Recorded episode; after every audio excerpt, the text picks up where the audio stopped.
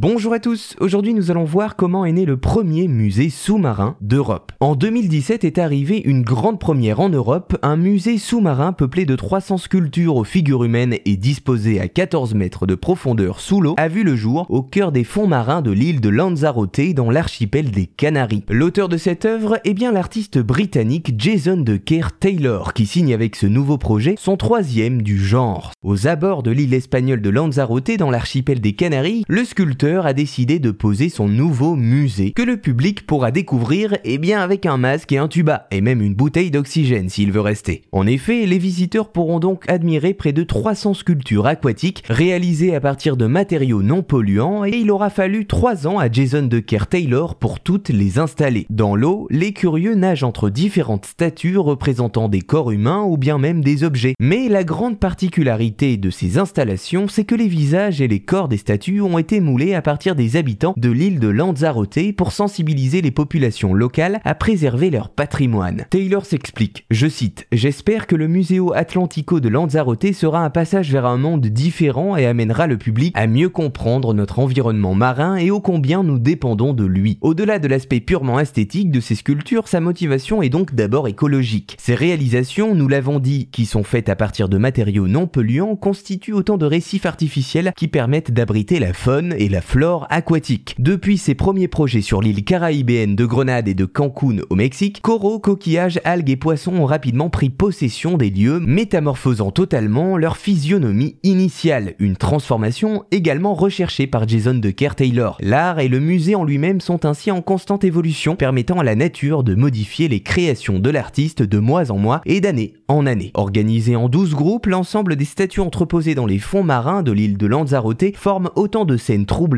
chacune illustrant un message à l'adresse de nos sociétés actuelles. Par exemple, son installation baptisée The Raft of Lampedusa évoque le changement climatique et surtout les problématiques d'immigration. Des installations immergées, impressionnantes et créatives à visiter sous l'eau dans l'archipel des Canaries. Une expérience unique et sensorielle pour redécouvrir l'art dans un de ses aspects les plus singuliers. Voilà, vous savez maintenant qui a créé le premier musée sous-marin d'Europe et comment il a mis en place son idée.